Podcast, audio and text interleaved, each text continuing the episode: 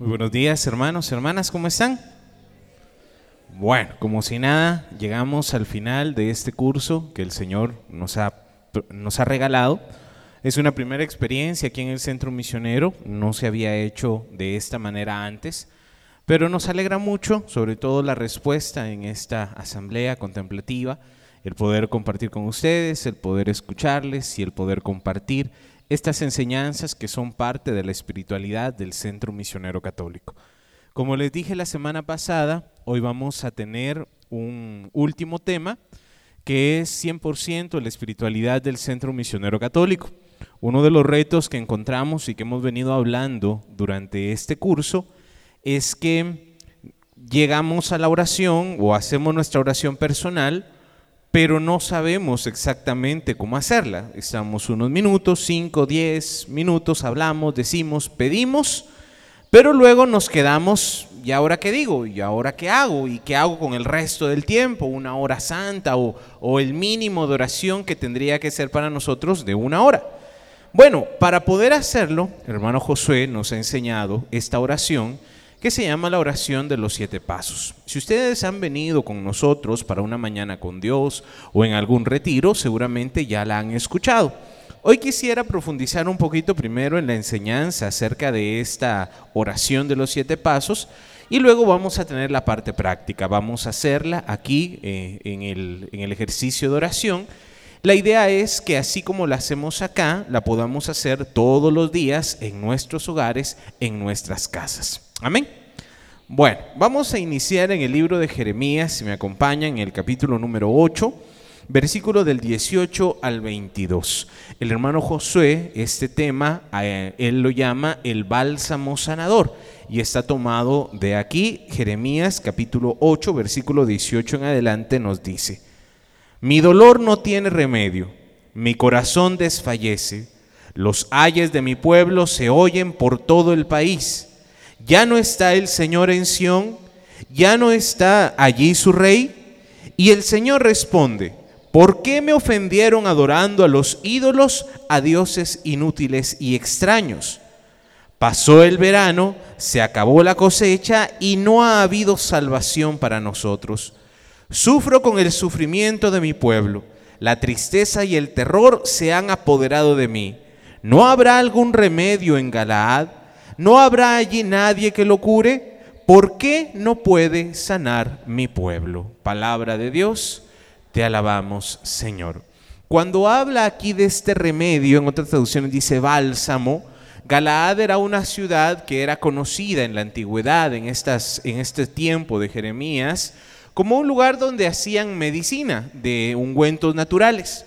Y la pregunta que hace Jeremías al ver el dolor del pueblo, al ver el sufrimiento, los ayes, el dolor, el sufrimiento que está pasando, él dice, ¿no habrá en Galaad algún remedio, algún bálsamo sanador que pueda sanar a mi pueblo? Cuando nosotros buscamos en Dios esa ayuda, ese respaldo, esa sanidad, esa paz que estamos necesitando, eso lo vamos a encontrar viniendo a la presencia de Dios. Lo vamos a encontrar en esa oración que el Señor nos permite acercarnos a Él con confianza y recibir eso que estamos necesitando. La oración de los siete pasos es siete oraciones diferentes que el hermano José nos dice es como hacernos un overhaul diario, es tratar las diferentes áreas de nuestra vida que necesitamos trabajar diariamente. Esta oración Em, si hablamos de la oración, hay diferentes tipos de oración. Hay oración de alabanza, de gratitud, de petición, de intercesión, de, de, de qué más? De sanidad, de liberación, etc. Hay muchos tipos de oración. Bueno, la oración de los siete pasos está diseñada para que nosotros hagamos una oración constante, continua, diaria, y que esta oración nos permita renovarnos diariamente, renovar esas áreas que necesitamos. Llevan un orden, porque en ese orden nuestro cuerpo, nuestro corazón va a ir sanando, va a irse restaurando. Y así que cuando lo hacemos en este orden, cuando combinamos este, estos siete tipos de oración, entonces el Señor va a ir obrando y renovando en nosotros su gracia y su amor. Amén. Bueno, vamos a ir tomando nota. Miren, les pido perdón que no les he podido traer las notas. Les debo ya con esta tres. Espero para la próxima semana traérselas, que he estado muy ocupado, tuve que salir a una misión y no pude hacérselas, pero todavía las tengo y si ustedes las vienen a pedir aquí el próximo jueves a librería, con mucho gusto se las entrego. Amén. Bueno, pero si pueden anotar, anoten porque para esta semana ustedes puedan hacer este ejercicio, necesitan saber cuáles son esos siete pasos. El primero de los pasos es la, el examen de conciencia. En el Salmo 32 nos dice la palabra, feliz el hombre a quien sus culpas y pecados le han sido perdonados por completo. Feliz el hombre que no es malintencionado y a quien el Señor no acusa de falta alguna. Mientras no confesé mi pecado, mi cuerpo iba decayendo por mi gemir de todo el día. Pues de día y de noche tu mano pesaba sobre mí, como flor marchita por el calor del verano, así me sentía decaer. Esta es la oración de David cuando él está, Salmo 32, cuando él está, acababa de ser descubierto en pecado con Betsabé, él estaba en pecado, el problema es que él no lo había confesado. Él sabía que había hecho mal, había matado al esposo de Betsabé, a Urias, había, eh, se había acostado con Betsabé estando ella casada, habían concebido un hijo, pero ese hijo estaba en pecado.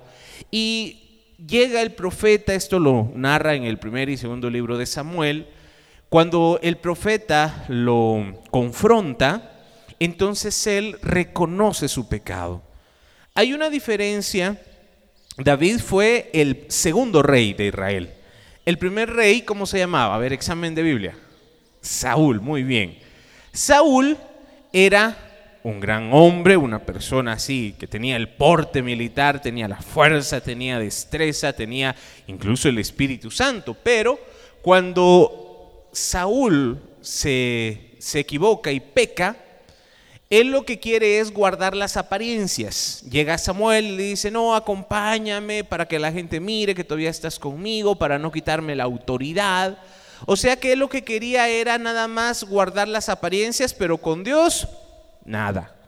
Dios ya lo había rechazado, Dios le dijo que estaba haciendo mal a través del profeta, pero a él no le importó tanto eso. A él lo que le importaba era que la gente lo siguiera respetando como rey. David, al contrario, cuando el profeta le dice, hiciste mal, él inmediatamente toma una actitud humilde, reconoce su pecado y pide perdón. David tiene un corazón diferente. David tiene un corazón que va no a las apariencias, sino a lo, a lo que hay en verdad aquí adentro. Y por eso en este salmo él expresa este dolor, este sufrimiento, él expresa esto que él está sintiendo, este decaer día a día, porque la mano de Dios dice, pesa sobre él. Quizás, y este es el problema más grande, cuando una persona peca y se queda en el pecado, se hace insensible. David no quiere quedarse en el pecado. Ustedes han conocido seguramente a más de alguien que está en un vicio, que está en un pecado, puede ser grave, mortal, pero dice, no, yo estoy bien, no me pasa nada, no me cayó un rayo, no, pues sigo igual, ¿verdad? No, hasta el momento no pasó nada. Y pareciera que no hay consecuencias. Pareciera que todo sigue igual, una persona que cambia de pareja cada rato, una persona que vive en vicios o que despilfarra, puede ser, bueno, los, eh, las consecuencias naturales, eh, el, quizás la soledad o el abandono, pero de ahí espiritualmente la persona se vuelve dura de corazón. David, al contrario, él cuando reconoce su pecado, siente dolor. Esto se le llama contrición, dolor por los pecados. Y es importante empezar la oración de los siete pasos haciendo un examen de conciencia. El examen de conciencia es reconocer esas faltas y pecados que hemos cometido. Todavía no es pedir perdón, es solamente hacer, reconocer y hacer un listado de esas faltas. Esta práctica de hacer un examen de conciencia es una gracia que muchos santos recomiendan, entre ellos San Ignacio de Loyola, en sus ejercicios espirituales recomienda hacer diariamente el ejercicio del el examen de conciencia. Es importante reconocer cuáles son nuestros pecados, cuáles son nuestras faltas más grandes. A ver, ¿usted sabe más o menos cuál es su pecado más recurrente? No me lo diga, no me lo diga porque no me quiero enterar, pero pero si ya sabe cuál es. Si no, yo se lo digo. No, no, no, yo no sé, ¿verdad? Pero deme un ratito con usted y seguramente lo descubremos. ¿Cuál es ese pecado recurrente que nosotros caemos? Ahora, si hay alguien aquí que me diga que no tiene pecado, pues primero me da la receta y después bajamos a la Virgencita, lo subimos a usted, le ponemos su velita. Si hay alguien aquí que diga, no, yo ya no cometo ningún pecado, cuidado porque el mismo, la misma palabra, San Juan en su carta dice que el que dice que no tiene pecado es un mentiroso. Así que no nos hagamos pinochos y reconozcamos cuáles son esas faltas. No estoy diciendo que tiene que ser algo malo, algo, algo muy feo, un pecado muy grave, no. Tal vez sí, en la persona mientras más va cambiando, mientras más va entregando su corazón, van a ser menos las faltas o van a ser faltas más pequeñas. Santa Teresa de Jesús en el libro de las moradas habla de que mientras el alma va creciendo en perfección, va a ir abandonando primero los pecados mortales. Y luego va a ir poco a poco dejando los pecados veniales, pero nunca los deja de cometer. Siempre, aún la persona más santa que usted conozca, tiene debilidades y tiene pecados. Así que tenemos que reconocer cuáles son. ¿Sí? Tenemos que saber cuáles son. Y si, bueno, dijera alguien, es que no sé, de verdad no cometo ninguno, pídele al Señor que le revele, porque estoy seguro que tiene más de alguno. Ahí es donde nosotros también tenemos que aprender que hay pecados que se ven y hay pecados que tal vez uno no los ve. Cuando es así a conciencia se vale. Cuando yo no quiero verlos es otra cosa. Cuando yo los niego por orgullo, por soberbia es otra. Pero cuando hay cosas que hacemos sin saber que están mal, porque así me educaron, porque así soy yo, porque así he sido siempre. Pero eso no significa que estén bien, no significa que, ah, porque no sabía, entonces eh, es como la ley, ¿verdad? La ley dice no robar, no matar. Ah, es que yo no sabía que no tenía que robar, de todos modos se lo llevan al bote, ¿sí? Ah, es que yo no sabía que no tenía que matar, de todos modos se va al bote. Igual pasa con el pecado. Yo puedo decir es que yo no sabía que cometía tal pecado. Puede ser, puede ser a ciencia cierta y el Señor conoce el corazón de cada uno que yo diga, es que yo no sabía que eso era malo. Y tal vez nos baje un poquito la pena, pero pecado sigue siendo pecado. Entonces necesitamos en el ejercicio del examen de conciencia, cuando lo practicamos diariamente, vamos a ir viendo que hay cosas que se repiten constantemente. Puede ser en la lengua, chisme, eh, habladuría, hablar mal, puede ser en la mente, malos pensamientos, malas ideas, eh, quedarnos en recuerdos eh, dolorosos, depresivos o negativos. Las tentaciones son parte de la vida, el problema es cuando nos quedamos en ellas, cuando las consentimos. El ejercicio de hacer un examen de conciencia diario nos permite reconocer cuáles son. Cuando vamos a confesarnos, eh, yo no sé, ¿verdad? A veces queremos hacer trampa y vamos con diferente sacerdote a diferente iglesia. Mejor si es aquella donde está aquel, aquel cuento, todavía no se mira la cara, entonces vamos y ahí con un poquito más de confianza decimos nuestros pecados. Pero ¿qué pasaría si vamos con un sacerdote que nos conozca? ¿Qué pasaría si vamos con un sacerdote que sepa dónde vivimos, que conozca nuestra familia y vamos con un sacerdote al menos una vez al mes? ¿Qué pasaría si voy y le digo, mira, me confieso, le digo al Padre, mire mis pecados? La primera vez yo le aseguro que le va a decir, está bien, no hay problema, te absuelvo de tus pecados. Si la segunda vez viene exactamente con los mismos pecados, aquí ya va a haber un problema. Y sobre todo depende qué pecado sea. A veces nosotros, y bueno, es ley, es norma de la iglesia que un sacerdote no puede negar la absolución, excepto Cuando la persona no está arrepentida, cuando el pecado es repetitivo. Ahí viene el problema. El sacerdote bien podría decir, está bien, yo te absuelvo, pero él se convertiría en cómplice del pecado. Por eso es que hay personas que no van con un solo sacerdote a confesarse continuamente, sino que buscan, andan de aquí para allá, porque no quieren que lo regañen, porque no quieren que les digan que eso estuvo mal o que lo tiene que dejar. Por ejemplo, cuando el sacerdote nos va a negar la absolución, si yo voy y le digo, padre, robé, el padre me va a decir, ve a devolver lo que, lo que robaste y entonces te doy la absolución. Una persona que no está casada por la iglesia, pero convive con una persona, ¿por qué no se le puede dar la absolución y la comunión a personas que se han divorciado o que, sean, o que no están casadas o vueltas a juntar? Porque están en continuo, en constante pecado. No se puede. Aunque viniera hoy con el sacerdote y se confesara, está en pecado, sigue viviendo con la persona, eso se le llama adulterio, no, no hay otra forma de decirle y por eso no, no se le puede dar la absolución. Por eso el sacerdote a veces, cuando ve que la persona sigue y sigue y sigue en lo mismo, puede decir, aquí ya está pasando algo. No les digo esto para que ustedes no se vayan a confesar. Aclaro, ¿verdad? No es para meterles miedo. Al contrario, no es cuando me voy a ir a confesar que tengo que hacer un examen de conciencia. Tiene que ser todos los días.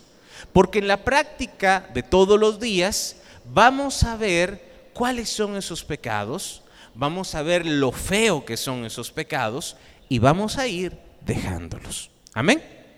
Primer paso, examen de conciencia. Segundo paso, pedir perdón. El salmista en el Salmo 32 dice, feliz el hombre quien sus culpas y pecados le han quedado perdonados por completo.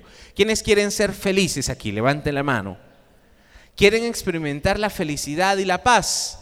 No hay nada más hermoso que cuando uno va a la confesión y el sacerdote le dice a uno, tus pecados te quedan perdonados.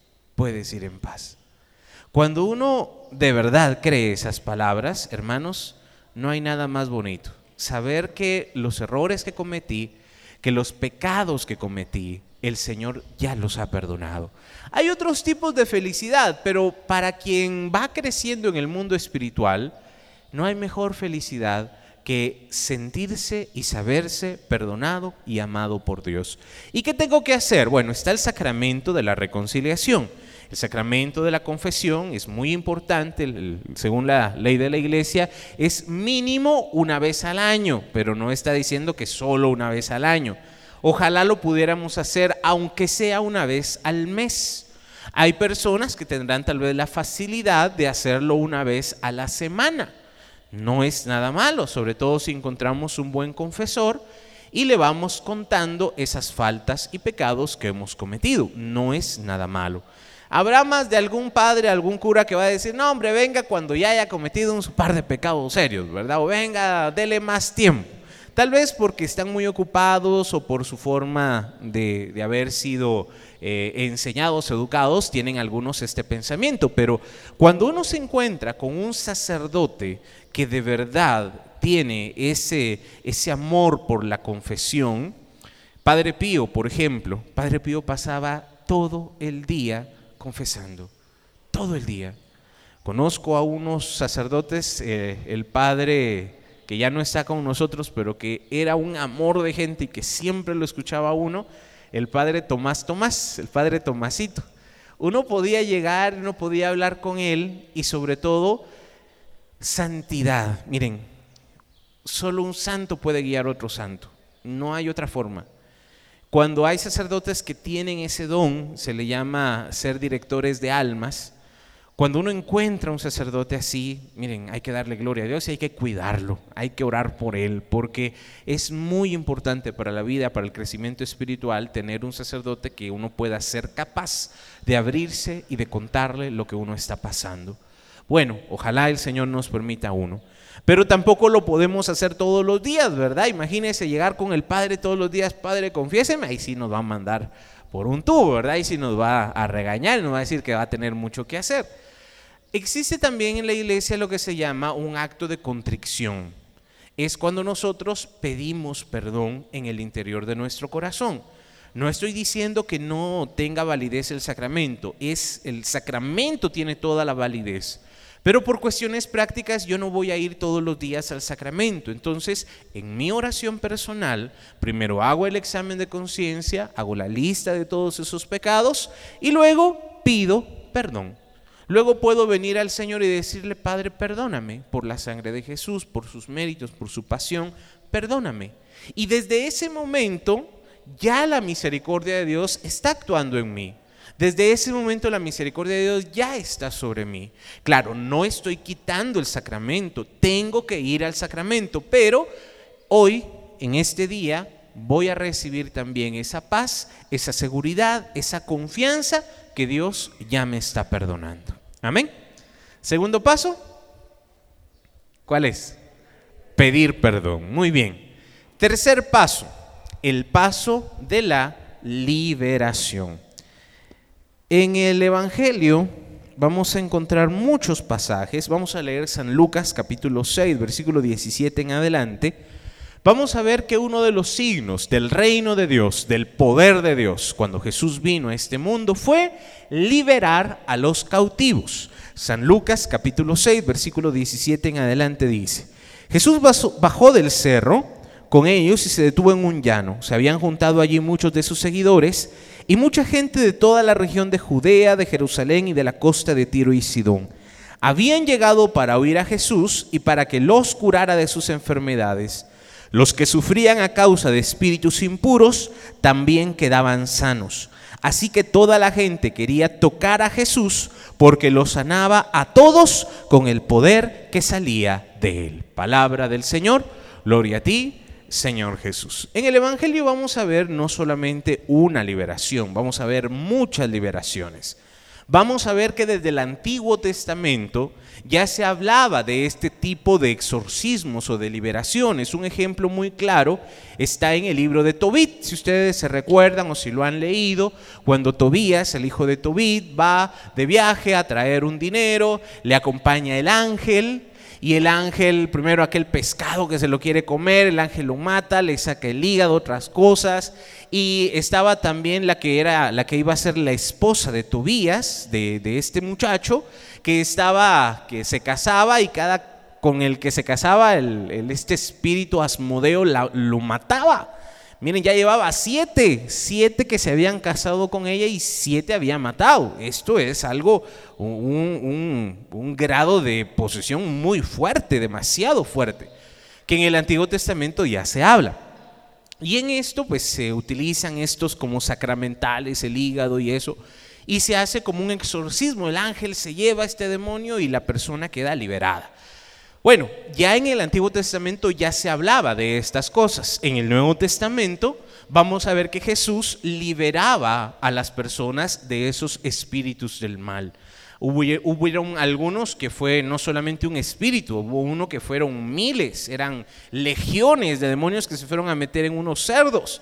Había uno que estaba entre tumbas, entre rocas, desnudo, golpeándose y el Señor lo libera. Hay muchos casos de liberación. Algunos estudiosos o algunos que se creen muy inteligentes, según la corriente teológica que, estén eh, profesando, dicen que no, que, la, que, eso no era posesión, que eso era esquizofrenia o que era alguna enfermedad mental. Puede ser que algún caso sí, no lo voy a negar, porque el Evangelio o el lenguaje que utiliza algunas cosas son muy parecidas. Hay un caso que, un niño que, el demonio lo, estremece, lo tira entre el fuego, entre el agua y corre peligro su vida. Y uno dirá, bueno, parece esquizofrenia o parece alguna otra cosa.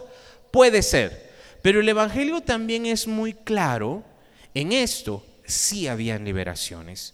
Sí había, Jesús en muchos momentos se pone cara a cara con el enemigo el enemigo, a veces ni siquiera Jesús lo tiene que, desenmascarar. El enemigo lo veía y decía, aléjate de mí, Jesús, Hijo de Dios, y Jesús los mandaba a callar. En el Evangelio vamos a ver muchos momentos en que hay liberaciones.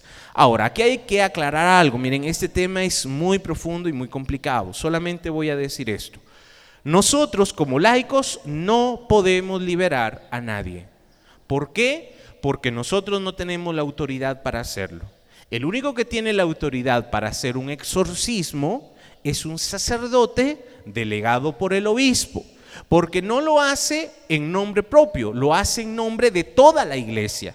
Cuando se hace un exorcismo a un laico, a cualquier persona, tiene que ser un sacerdote que sea delegado por el obispo el que haga el exorcismo. El ritual es un sacramental que el sacerdote hace un montón de oraciones, hay un manual que él hace, que él utiliza para liberar a esa persona de una posesión. Hay tres niveles donde el enemigo ataca. El primero es en los lugares, no sé si ustedes han oído de casas, de lugares, de cosas, que se mueven cosas, que pasan cosas o que en, cierto lugar se escuchan ruidos. Bueno, lo que muy seguramente esté pasando se llama infestación, que es en lugares o es en cosas. Hay personas que cargan amuletos, que, que cargan collares o cosas que no saben ni siquiera qué son y puede ser algo que esté eh, manchado, marcado por el enemigo. Entonces, en, esos, en esas cosas o lugares se llama infestación. ¿Qué hay que hacer? Orar. Se lleva al sacerdote y el sacerdote ora y el lugar se libera. Ese no es problema.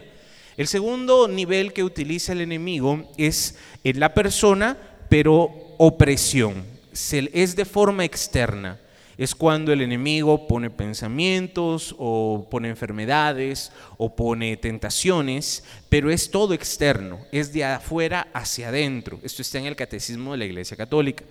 Y el enemigo puede en algún momento, dependiendo, perdonen lo que les voy a decir, pero miren, la cosa está así. Yo he conocido a personas que en todos lados andan viendo al enemigo. Yo les digo cazafantasmas.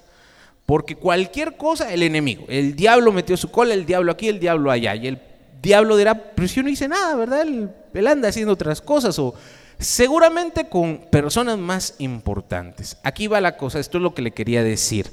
Hay un refrán que decimos que según el sapo, la pedrada. Bueno, ¿qué pasa?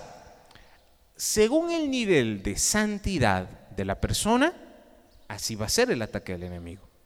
Así que si usted no está en un nivel muy alto, ni le haga caso. No se preocupe por esto, que el enemigo no se va a meter con usted. No tenga miedo.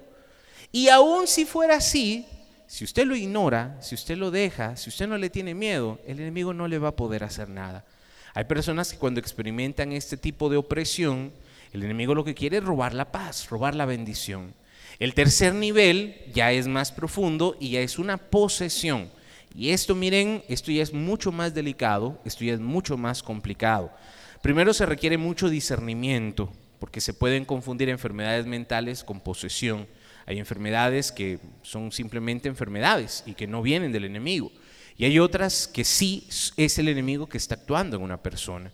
Para esto se requiere discernimiento y vuelvo, es un sacerdote el que lo tiene que hacer, sobre todo mientras más experiencia tenga, más va a poder saber o discernir cuándo es el enemigo. Y una persona que está posesa, que tiene al enemigo dentro, tuvo que abrir una puerta de alguna forma, hechicería, brujería, ocultismo, eh, ouija, eh, películas satánicas, cualquier cosa de estas. Cuando una persona ya abre una puerta a este nivel, entonces es que se da la posesión. Y los laicos no nos metemos en eso, simplemente no se puede. Hay veces o hay personas que traen a una persona, ya nos ha pasado, que ya nos han traído aquí a personas que están muy, muy mal, y nos dicen, hermano, ore por él, ore por ella. Como laicos, nosotros no podemos hacer un exorcismo.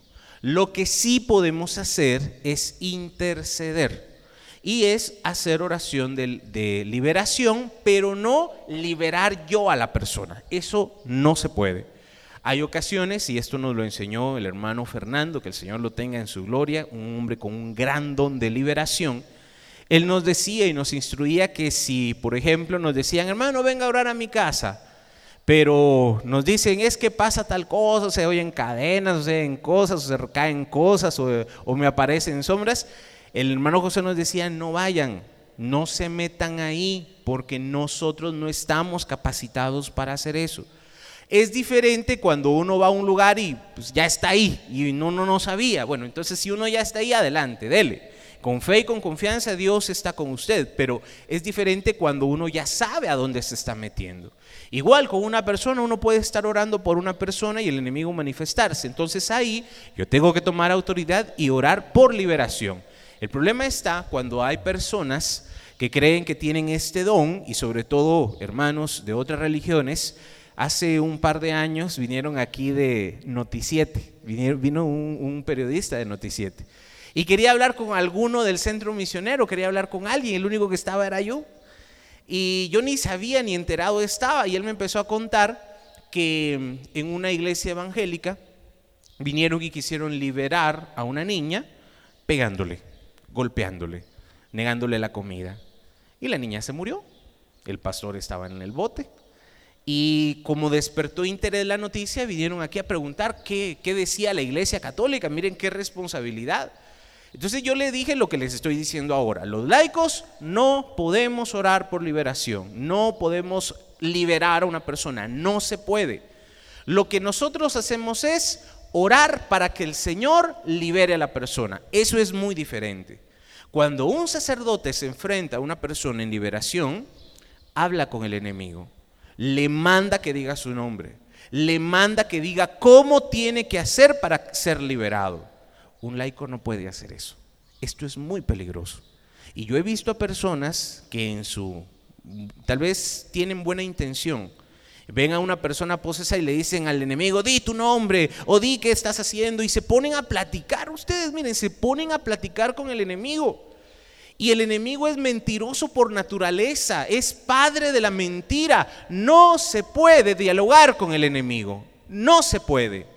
Ni aun los sacerdotes que son exorcistas cuando dialogan con el enemigo, ni siquiera ellos le creen todo lo que dice. No se puede hacer. Cuidado con esto. Porque cuando una persona se mete a estas cosas y no está preparada, lo que puede pasar es terminar contaminada. Y eso, por ejemplo, en Hechos nos va a mostrar a uno de estos pasajes, unos que vinieron a liberar en nombre de Cristo que Pablo profesaba. Ni siquiera ellos conocían directamente a Jesús. Ellos conocían a un Pablo que sacaba demonios en nombre de Cristo. Y el enemigo les da una zarandeada, les golpea, los malmata, los casi que desnudos y salen corriendo de aquel lugar. Cuidado. Cuando hacemos el paso de la autoliberación, el hermano Josué nos ha enseñado que cuando hacemos este paso, primero lo hacemos de pie. Una liberación no se hace ni sentado ni de rodillas. Y segundo, se hace con voz audible, porque el enemigo no conoce nuestros pensamientos. El enemigo no puede meterse en nuestra mente ni en nuestro corazón, no se puede que tiene cierto conocimiento, sobre todo del pecado que hemos cometido, porque Él es el primer pecador, porque Él es el más grande pecador, pero no conoce mis pensamientos, no conoce mis emociones, no sabe lo que hay dentro de mí. Entonces la oración de liberación se tiene que hacer de pie y con voz audible, con autoridad. Vamos a iniciar renunciando a todo eso que el enemigo nos pudiera ofrecer y que pudiera ser una puerta abierta. El pecado, eh, cualquier vicio, cualquier tentación, vamos a empezar renunciando a ella. Vamos a cerrar toda puerta, toda ventana, toda rendija donde el enemigo quiera meterse. Jesús es un caballero y él toca la puerta, el enemigo no. El enemigo donde ve un espacio, donde ve una rendija, se mete para dañar y para destruir. Entonces necesitamos cerrar todo eso, la sangre de Cristo, la armadura espiritual, todo esto que desde ya la palabra nos ha enseñado que es para poder luchar contra el enemigo. Y luego vamos a orar por liberación a esos espíritus, a esos demonios, en el nombre de Jesús, que el Señor los saque, que el Señor los expulse. Y vamos a terminar dando gracias porque el Señor ya lo ha hecho creyendo en esa libertad. Amén. Insisto, no es que yo esté liberando o exorcizando a nadie. Ni siquiera, miren, a veces ha habido una confusión porque nosotros decimos que este paso es de la autoliberación. Y no es porque yo solito me libere, no es que yo me esté liberando a mí mismo. Lo que pasa es que esta oración regularmente se hace personalmente. Entonces yo voy a pedir mi propia liberación, pero yo no me libero solito, sino que yo estoy clamando que esa liberación venga de parte del Señor. Amén.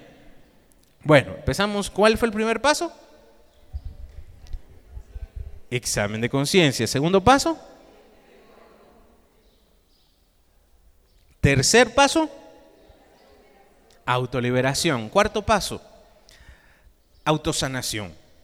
Lo del auto es porque nosotros regularmente lo vamos a hacer solos.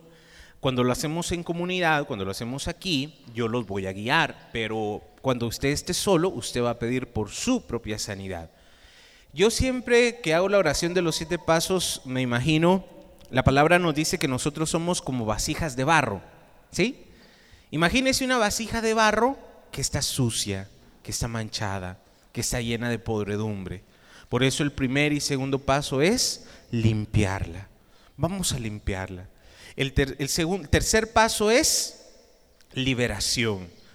Si esa vasija estaba, Jesús va a decir en el Evangelio que una casa puede, por estar vacía, puede que venga el enemigo y se quede ahí a vivir no podemos estar vacíos, no podemos estar sin nada, tenemos que tener a Dios en el corazón. Por eso esa vasija tiene que ser desocupada, tiene que salir, tiene que quitarse todo eso malo que esté adentro.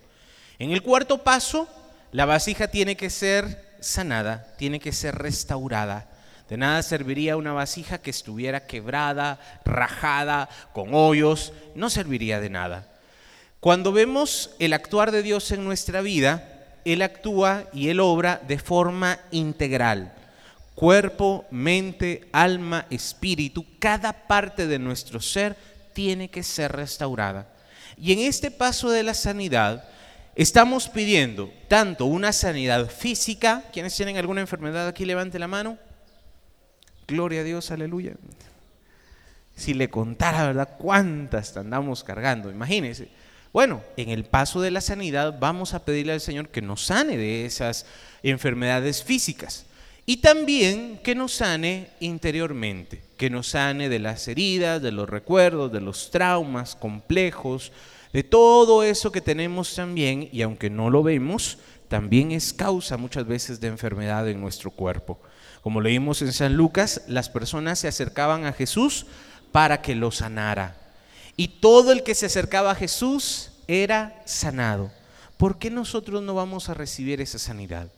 Esta oración se hace todos los días y en cada día nosotros podemos recibir esa sanidad que estamos necesitando. ¿Quiénes creen que el Señor nos puede sanar? Entonces vamos a venir con esa fe y con esa confianza que el Señor quiere sanarnos. Amén. En el libro de Joel vamos a pasar al siguiente paso que es el Espíritu Santo. La vasija ya fue limpiada, desocupada, fue restaurada, pero está vacía. Ahora necesita ser llenada. Y por eso vamos a pedirle al Espíritu Santo que se derrame en nuestro corazón. El profeta Joel en el capítulo 2 y versículo 28 dice, Después de estas cosas derramaré mi espíritu sobre toda la humanidad. Los hijos e hijas de ustedes profetizarán los viejos tendrán sueños y los jóvenes visiones. También sobre siervos y siervas derramaré mi espíritu en aquellos días. Palabra de Dios. Está hablando de una promesa a futuro. Cuando lo escribe Joel, primero habla de días fuertes, difíciles, duros, pero luego dice, después de esto, vendrá el día en que Dios derramará su espíritu sobre toda la humanidad. Hermanos, estamos viviendo el tiempo de la promesa. Estamos en un tiempo, hace 30, 40, 50 años, no habían comunidades. No había una oración del Espíritu Santo, no había una forma de poder tener una espiritualidad más profunda, no la había. Ahora nosotros podemos tener al Espíritu Santo. Y cuando Él viene, viene con dones, con carismas, con regalos. Viene con todo eso que Él nos quiere regalar y que nosotros podemos tener en nuestro corazón esta promesa se cumple en nosotros y habla de cosas muy específicas. Dice, los hijos, hijos e hijas de ustedes profetizarán. Según San Pablo, en la carta de, primera carta de Corintios, el don más excelente es el de la profecía. Luego del don del amor, Pablo pone el don de profecía. Y luego dice, los viejos, viejos tendrán sueños y los jóvenes visiones. ¿Qué tendrán los viejos? En plural, no que van a tener sueño, ¿verdad? No, van a tener sueños. Muchas veces, conforme va pasando la edad, uno pensará que la persona ya no tiene que tener sueños, que ya no tiene metas o ilusiones o algo que esperar. Pero no es así. Al contrario, el Señor quiere darle, no importando la edad, sueños. Es decir, quiere poner algo en tu corazón. Cuando una persona tiene un sueño, está en esa expectativa, que se cumpla, que pase, que se realice. No importando la edad que tengas, el Señor quiere poner un sueño en ti. Y los jóvenes tendrán visiones, pero no es porque, no, ¿verdad? No, no de ese tipo de visiones, que andan viendo luces de colores, no. Las visiones, la visión es muy importante. mientras más joven uno es, es muy importante saber hacia dónde quiere llegar, qué quiere de la vida, qué necesita, hacia dónde se dirige. Sin una visión clara, podemos perdernos, podemos parar en cualquier lado. Necesitamos tener visión, saber hacia dónde vamos. Son frutos del Espíritu. Entonces, cuando nosotros ya hemos hecho todos los pasos anteriores, ahora le pedimos al Espíritu Santo que venga sobre nosotros. Sí, que venga con dones, que venga, que venga con carismas, que venga con esos frutos del Espíritu Santo, que venga a obrar en nosotros y que se manifieste el poder de Dios en nosotros. Creemos en el poder de Dios, creemos en la presencia de Dios. Yo siempre cuento este chiste, si ya se los conté, les doy permiso que se vuelvan a reír, ¿sí? Tienen toda la libertad de hacerlo. Había en una iglesia evangélica, una eh, escuelita para niños, de estas iglesitas donde abren un garage, ¿verdad? Una casa y ya es iglesia evangélica. Estaban un domingo y les estaban enseñando una cancioncita y todos los niños alegres cantando. Manda el fuego, Señor, manda el fuego de amor y todos aplaudiendo y todos cantando. De repente en esta casa había una mala conexión eléctrica, de los tomacorrientes empiezan a salir chispas, la casa se empieza a incendiar y los niños empiezan a cantar. Eran bromas, Señor, eran bromas, Señor. Ya se los había contado, ¿verdad? Por eso no se ríen. ¿Por qué les digo este chiste siempre? Miren, me gusta mucho por esto. Pedir al Espíritu Santo es muy bonito. Ven Espíritu Santo y lo clamamos.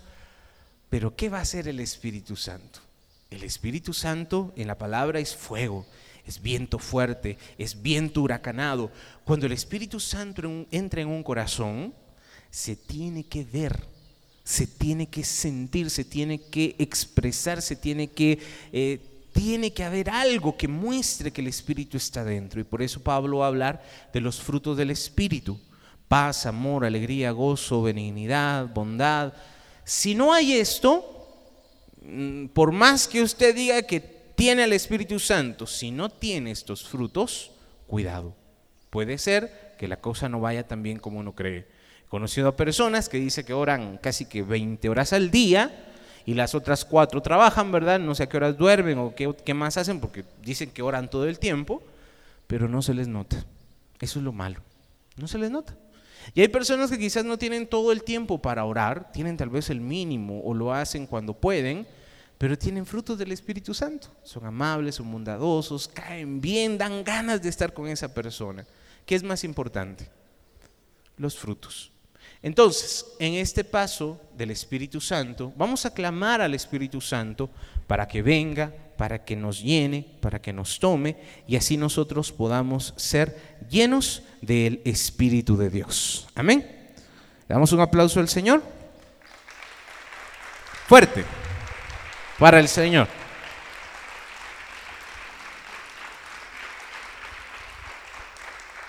Gloria a Dios. Bueno, siguiente paso, sexto paso, el paso del silencio. ¿Le repito los pasos? Empecemos desde el principio. Uno, ¿cuál era? Examen de conciencia. Dos, Perdón. Tercero, autoliberación. Cuarto, autosanación. Quinto, Espíritu Santo.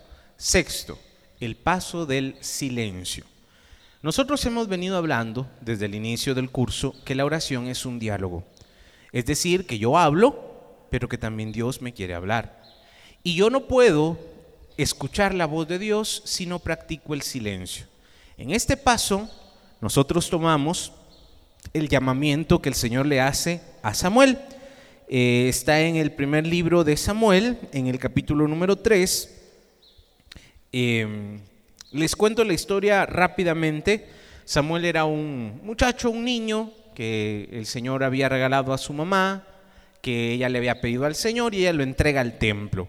Él está al servicio del templo, está con el sacerdote Elí, y en una noche Samuel se va a acostar y escucha que el Señor, que, que una voz que lo llama por su nombre, le dice, Samuel. Él se levanta y va corriendo a ver a, a Elí, al sacerdote, le dice, aquí estoy, ¿me llamaste? Y él le dice, no, yo no te llamé.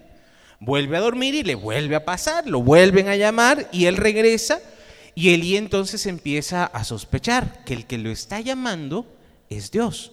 Entonces le dice, cuando te llame nuevamente, tú le respondes, habla que tu siervo escucha. Esto está en el versículo 9, capítulo 3 de primero de Samuel.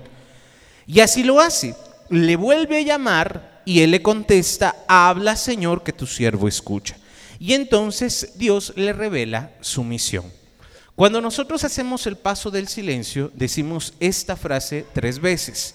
Es para que nuestro corazón vaya entrando en ese silencio. Habla Señor que tu siervo escucha. Y simplemente guardamos silencio. Hay mucho que hablar del silencio hay un curso específicamente, el curso 1 y curso 2 del hermano Josué, donde nos enseña a cómo guardar ese silencio contemplativo.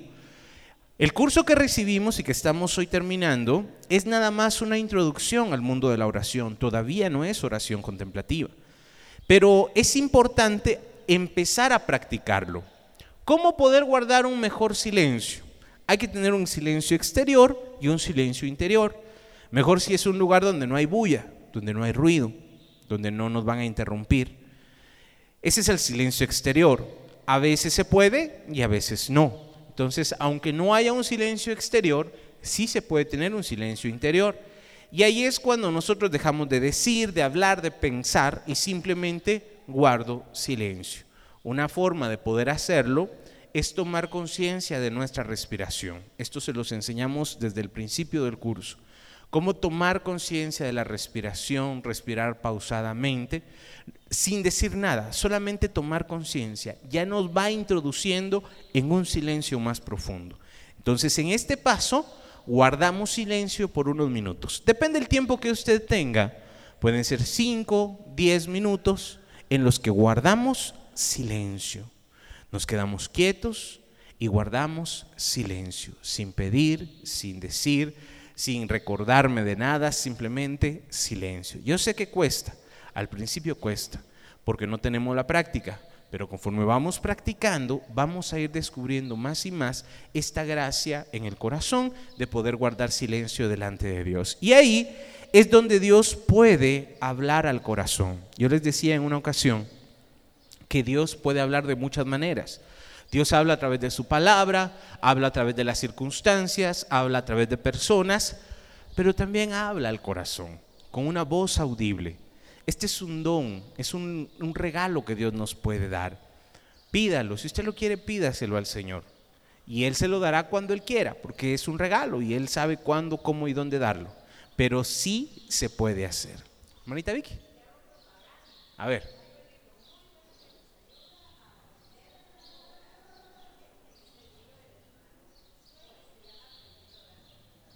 Muy bien. Exactamente. Ese es el curso 1 que se llama Aprendiendo a orar profundamente y el curso 2 que se llama Contemplación del Amor. Ahí están todos los ejercicios. Está en planes que podamos hacer ese curso aquí. Tal vez un año de estos, ¿verdad? Algún día. No, yo espero que pronto. Les comentaba que el próximo curso que tendremos es de Biblia para que practiquemos esto que estamos aprendiendo, para dar tiempo de practicarlo, para no entrar de lleno a otro nivel sin antes haberlo vivido. Pero sí está en planes volver a la oración y especialmente con los cursos del hermano Josué. Bueno, entonces en este paso guardamos silencio, total silencio por unos minutos y Dios puede hablar a nuestro corazón. Dios puede hacer que nosotros escuchemos su voz y en profecía escuchar lo que Él nos está diciendo, ver una visión, tener una revelación. Esto es posible, Dios lo puede hacer. Pero si no pasara, tampoco es problema. Fíjese que en el paso del silencio suele pasar algo. Cuando nosotros tenemos la práctica del silencio, muchas veces el mensaje de Dios pasa, pero no por aquí, sino que se va directo al corazón. No es que mm, yo tenga que entenderlo todo. Miren, este es uno de los grandes problemas cuando hablamos de fe. Fe es creer en algo que no vemos. Fe es creer en algo que todavía no pasa. Y si yo quiero darle una razón, quiero darle una explicación, quiero entenderlo todo, ya no es fe puede ser cualquier otra cosa, pero no es fe. Entonces, si en el paso del silencio simplemente no oigo nada, no se preocupe, no se inquiete, el Señor sabrá cuándo, en qué momento le puede dar ese don de escuchar su voz. Pero si no fuera así, siempre el silencio trae una bendición. ¿No le ha pasado alguna vez que viene alguien, le cuenta su problema y usted le da un consejo? de aquellos que dice, ¿y de dónde me lo saqué, verdad? ¿Y esto de dónde salió? Si yo, eh, cuando uno es consciente, ¿verdad? Cuando uno es, sabe, pero ¿y de dónde salió eso? Muchas veces sale de esos momentos de comunión con Dios, sale de esos momentos de silencio, donde tal vez no pasa por acá, pero sí está aquí en el corazón y se va a manifestar esos frutos en el momento más oportuno. Amén. Entonces, el paso del silencio es por unos momentos a solas. Y terminamos con el séptimo paso, que es la alabanza. Si ustedes quieren ver dónde está la alabanza en la palabra de Dios, les invito a que vayan a los salmos. Todos los salmos, en la gran mayoría, tienen una parte de alabanza. Casi todos los salmos terminan con una alabanza.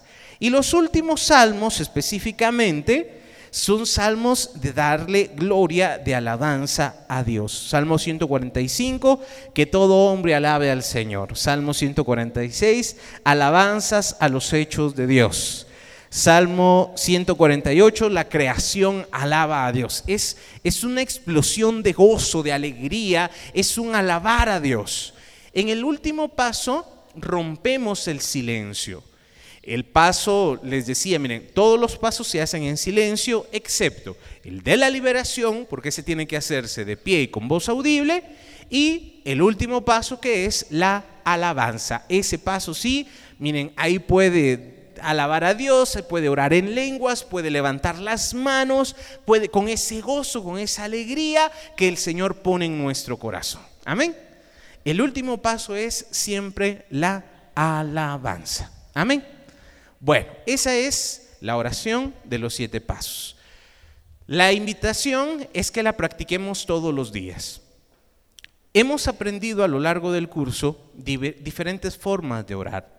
Aprendimos la oración repetitiva, la semana que pasó, aprendimos a orar con la camándula, aprendimos rezar y orar, o rezar orando, o orar rezando, como usted quiera, el rosario, la coronita, aprendimos a orar espontáneamente, aprendimos a respirar. Todo esto que aprendimos en el curso, usted lo puede ir practicando todos los días. ¿Cómo puede hacerlo? La oración de los siete pasos, si usted la hace despacio y bien, en 20 a 30 minutos ya la hizo. Si usted la quiere hacer más, se puede hasta en una hora. Y si ustedes han venido a la oración cuando hacemos las mañanas con Dios, el hermano Josué media mañana y podemos seguir en los siete pasos. Esto es algo, es una gracia, es una bendición. Entonces, si usted puede dedicarle más tiempo, hágalo. Pero yo le propongo esto. Media hora, oración de los siete pasos. 15 minutos, una coronita. 15 minutos, oración repetitiva y ya hizo una hora de oración. Fácil. No tiene que estarse preocupando, pero ahora qué digo y ahora qué hago eh, y ahora qué más, eh, guardo silencio, no guardo silencio. Si usted sigue estos siete pasos, Si usted hace, y si un día, por ejemplo, en lugar de la coronita quiere hacer la lectio divina, o si un día quiere hacer el rosario, o si un día, esto es mejor hacerlo por la mañana, los siete pasos, pero también si no puede, lo puede hacer a cualquier hora del día. Puede hacer en la mañana una oración, en la tarde otra, un rosario, una coronita, terminar con la lectio divina en las noches leyendo la palabra. Miren, las posibilidades dependen de cada uno de nosotros, lo que querramos hacer, lo que estemos dispuestos a hacer. ¿Sí?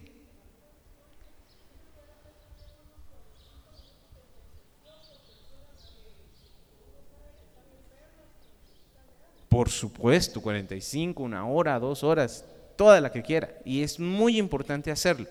Lo único que no lo hemos mencionado aquí porque estamos iniciando. Entonces no hemos entrado directamente a la intercesión. Claro, es que por eso mientras más usted ore, mientras más tenga la posibilidad de hacerlo, gloria a Dios. Qué bueno. Eh, yo les decía esto porque para alguien que está iniciando o para alguien que no sabe cómo orar o cómo hacer su oración. Pero mientras más uno va eh, metiéndose en la oración, claro, uno puede interceder, uno puede orar por otras personas, el rosario, la coronita se pueden ofrecer por otras personas. Esto ya va a ir siendo conforme vayamos caminando. En los cursos del hermano Josué, el primer curso es la contemplación, el segundo es la contemplación del amor y el tercero es la intercesión. Podríamos decir que es un libro, un curso completo solo de la intercesión. Es un tema muy profundo que no hemos tratado acá, pero que sí se puede hacer. Si ustedes ya lo hacen, háganlo con toda libertad. Amén. Bueno, entonces vamos a hacer nuestra oración. Les invito a que nos pongamos de pie. ¿Dónde está el hermano Nacho? Ahí está, se me estaba escondiendo. Y vamos a hacer en estos minutos los siete pasos. Por el tiempo no los voy a hacer muy profundos, pero sí con todo el corazón, ahí donde nos encontramos, les invito, vamos a estirarnos primero. Estuvimos mucho tiempo ahí sentados, estires, estires. Mueva la cabeza, mueva los hombros, movemos nuestra cintura Sacudimos las manos, los pies. Muy bien, todo esto lo hacemos para que en el momento de la oración estemos despejados. Ahora sí, ahí donde estamos vamos a decir en el nombre del Padre, del Hijo, del Espíritu Santo. Amén. Invocamos la presencia del Señor, Padre, Hijo y Espíritu Santo. Ven Señor a nuestras vidas, ven a nuestros corazones y ayúdanos a orar con fe, con amor y para gloria tuya. Santísima Trinidad, un solo Dios, ven, haz tu casa, tu hogar dentro de mi corazón. Que así sea, así es. Amén. Esta mañana, Señor, que estamos aquí reunidos, queremos, Señor, con toda confianza, con todo nuestro corazón, hacer esta oración de los siete pasos, dándote gracias por este curso que hemos tenido, dándote gracias Señor por todo lo que hemos aprendido. Nos ponemos en tus manos Señor y en cada uno de estos pasos. Guíanos para orar, guíanos para hacerlo de todo corazón. Vamos a cerrar nuestros ojos y en silencio haz un examen de conciencia. ¿Cuáles son esas faltas y pecados que cometes continuamente? En tu interior, en tu corazón, haz un listado de cuáles son tus debilidades más grandes, de cuáles son esas faltas más grandes en las que has caído. No tengas miedo de presentar delante del Señor esas faltas y esos pecados, porque Él ya los conoce. Él sabe cuáles son. Lo único que está esperando es que tú los entregues, que tú los reconozcas y que tú vengas con confianza a Él. Hoy, Señor, en mi interior puedo hacer un examen de conciencia de cuando me dejé dominar por el pecado, de cuando dejé que el orgullo, la soberbia me dominaran, cuando dejé que mis sentidos el placer me dominara. Cuando he dejado, Señor, que mi corazón se aparte de tus caminos y conscientemente busqué lo malo. Hoy, Señor, reconozco que soy pecador. Reconozco, Señor, que hay mucha maldad en mí, que tengo que entregártela, que debo soltarla. Perdóname, Señor. En este segundo paso quiero pedirte perdón por todas esas faltas cometidas. Hoy, Señor, con dolor, con arrepentimiento, te pido, Señor, perdóname. Perdóname, Señor, por el sacrificio de Jesús en la cruz, por su sangre derramada, Señor, perdóname. Dame dolor, arrepentimiento por mis pecados.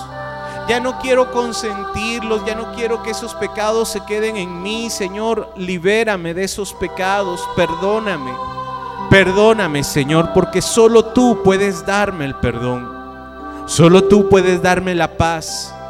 Hoy, Señor, quita de mí esa carga que el pecado había puesto sobre mis hombros. La culpa, la vergüenza de haber pecado, de haberme apartado de ti, Señor, perdóname. Perdóname, Señor. Hoy aparta de mi corazón todas esas ocasiones donde yo me alejé de ti.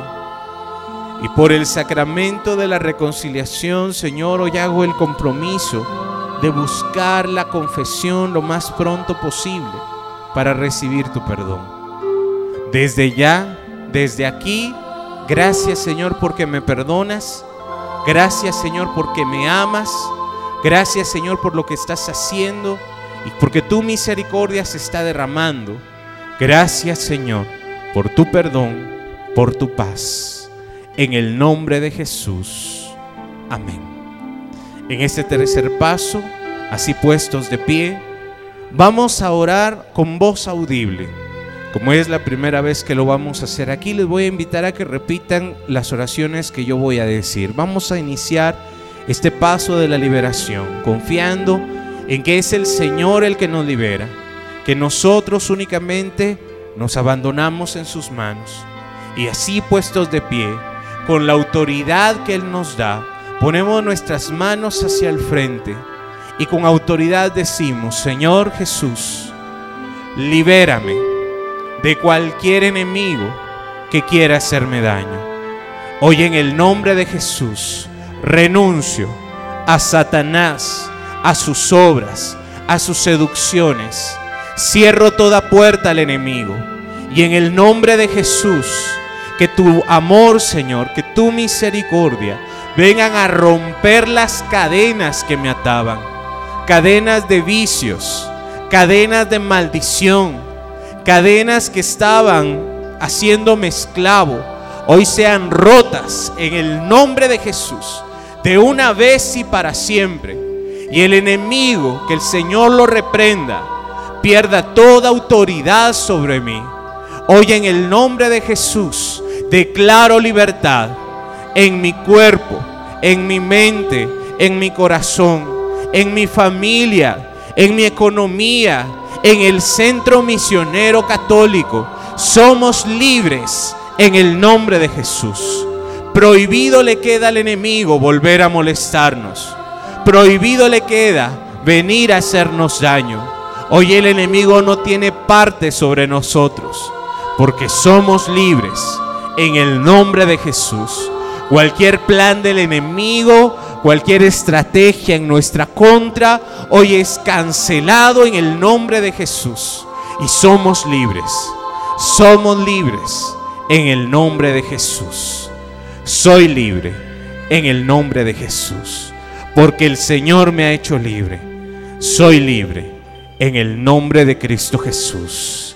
Hay libertad en mi ser, en mi mente, en mi corazón. Hay libertad. Soy libre en el nombre de Jesús. Dame un nuevo corazón, Señor. Un corazón para adorarte corazón para servirte.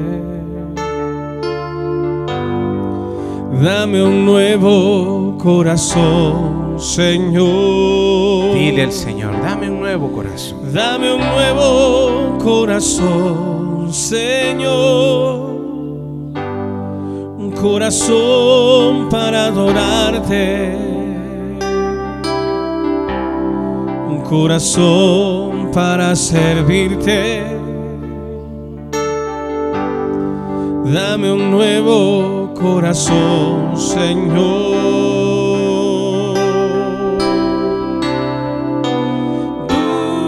Dulce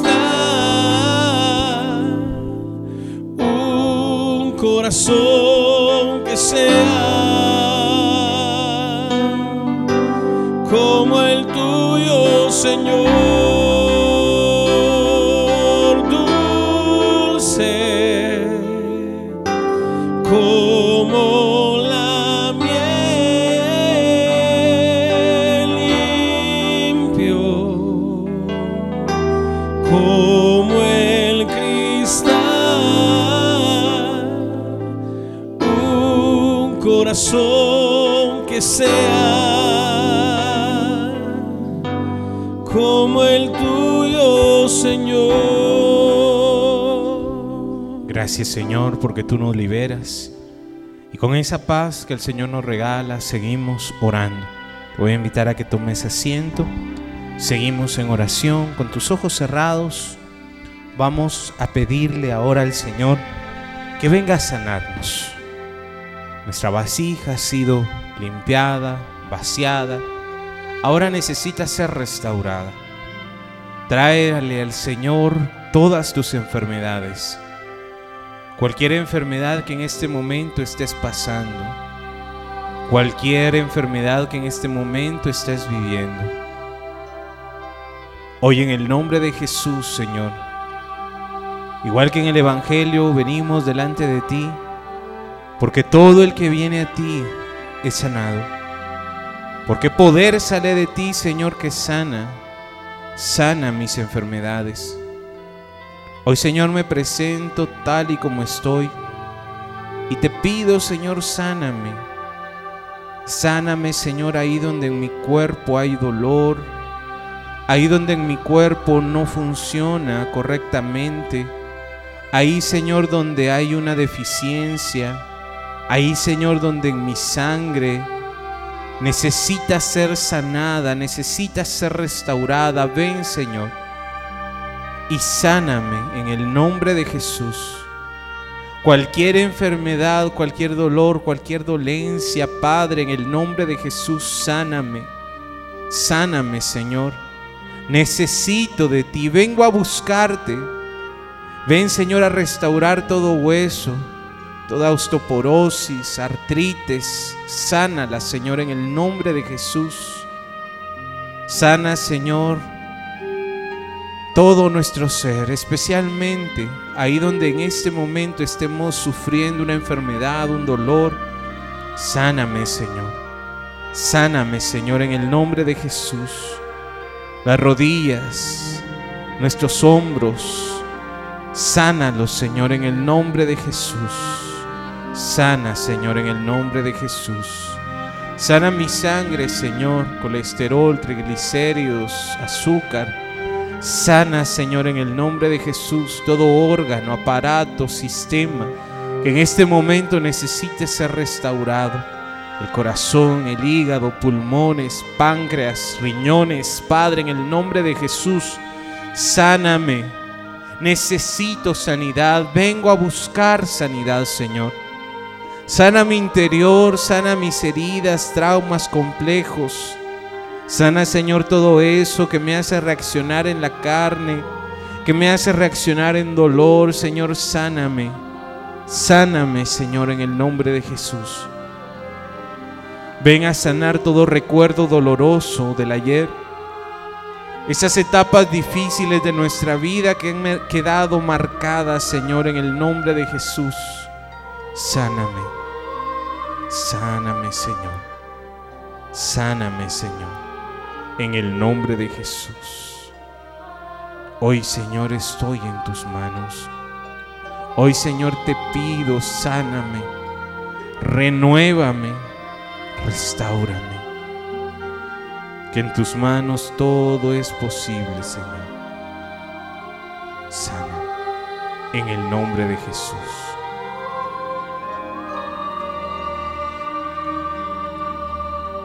Y ahora, Señor, en tus manos, quiero pedirte que llenes mi corazón con tu presencia.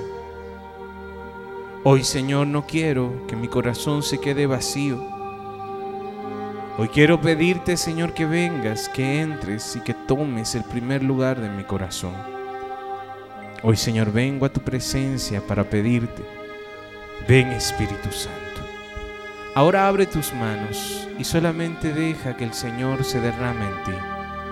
Ven Espíritu Santo, ven Espíritu Santo. Hoy reconozco que te necesito, que no soy nada sin ti. Ven Espíritu Santo a guiar mis pasos, mis decisiones, mis reacciones. Ven Espíritu Santo a poder obrar conforme el Evangelio. Ven Espíritu Santo a poder dar esos dones, esos carismas, esas gracias que estamos necesitando. Ahí, Señor, donde no puedo más que la fuerza de tu Espíritu me levante. Ahí donde yo no sé qué hacer, que tu sabiduría me guíe, Señor. Ahí donde en mi carácter, en mi forma de ser, necesita ser renovada. Espíritu Santo, tómame, tómame. Tómame, Espíritu Santo y haz tu obra de amor en mí. Ven Espíritu Santo, en el nombre de Jesús. Hoy te clamamos, hoy te pedimos, ven Espíritu Santo. Te necesitamos, Señor. Y queremos que desde el fondo de nuestro corazón brote una alabanza para pedirte, Señor, ven, ven Espíritu Santo. Ven Espíritu Santo, en el nombre de Jesús. Hoy te necesito, Señor. Y sé que si tú vienes a mí, si tú me guías, si tú me tomas, todo es posible. Un toque de ti.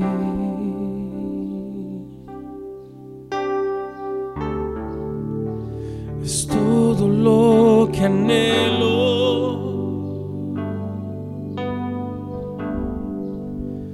Un toque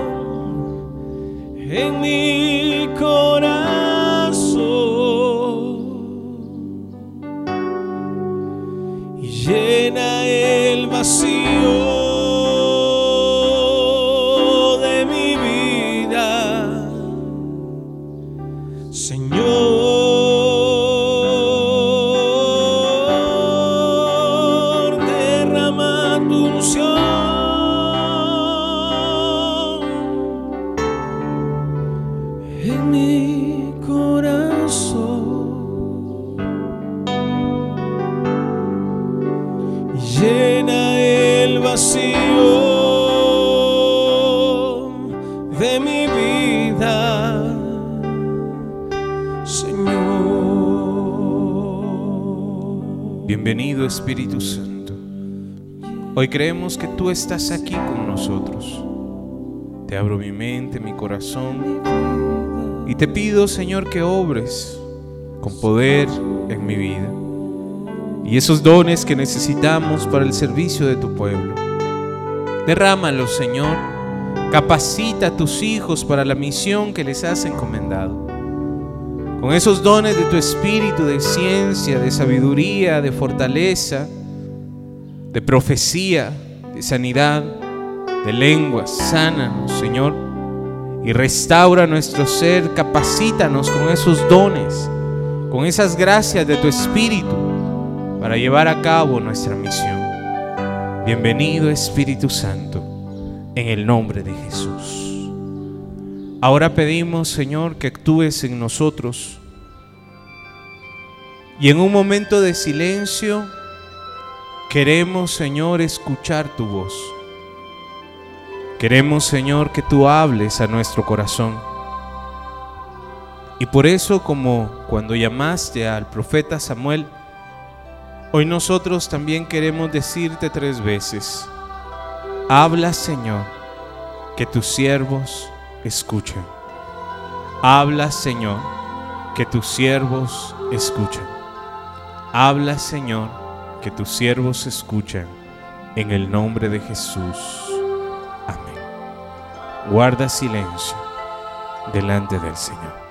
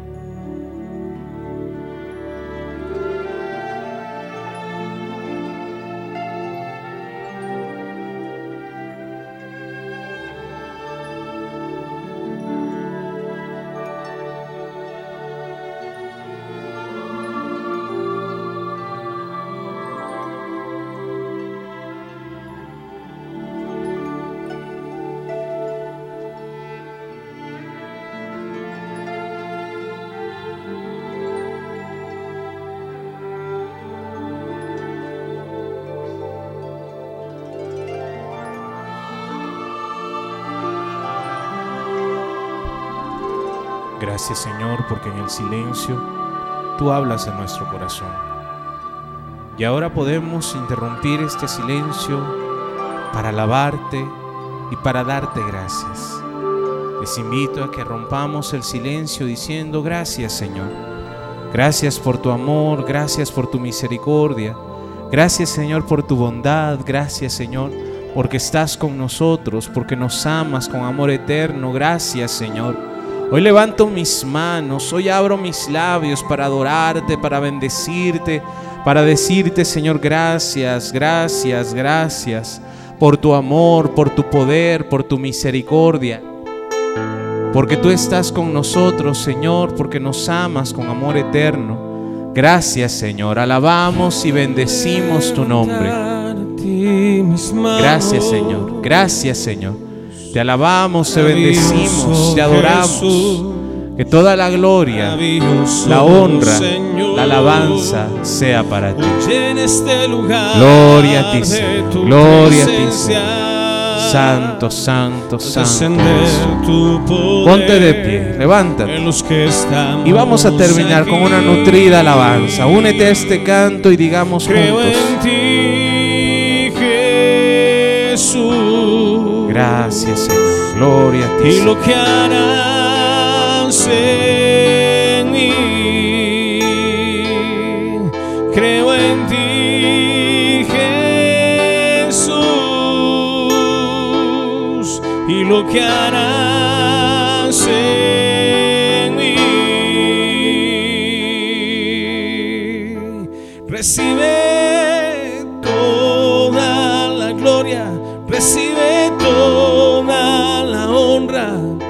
Precioso Hijo de Dios. Dígale conmigo, recibe, recibe toda la gloria.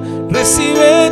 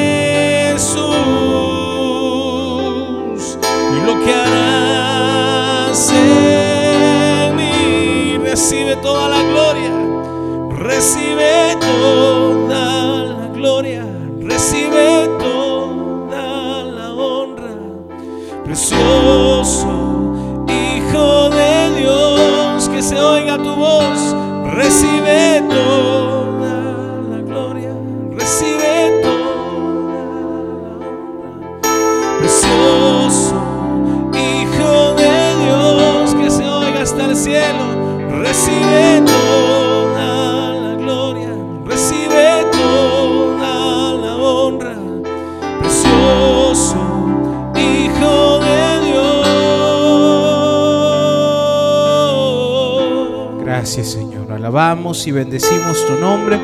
Con nuestras manos levantadas decimos gloria al Padre, gloria al Hijo y gloria al Espíritu Santo.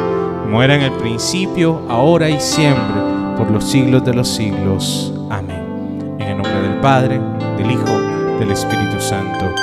Amén. Bien, hermanos, damos gracias al Señor que nos ha permitido dar este curso.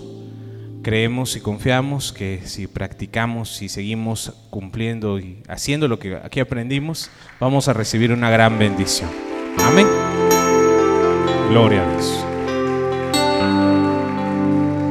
Vamos a hacer en este momento la oración de ofrendas y luego vamos a hacer otra cosa muy especial también.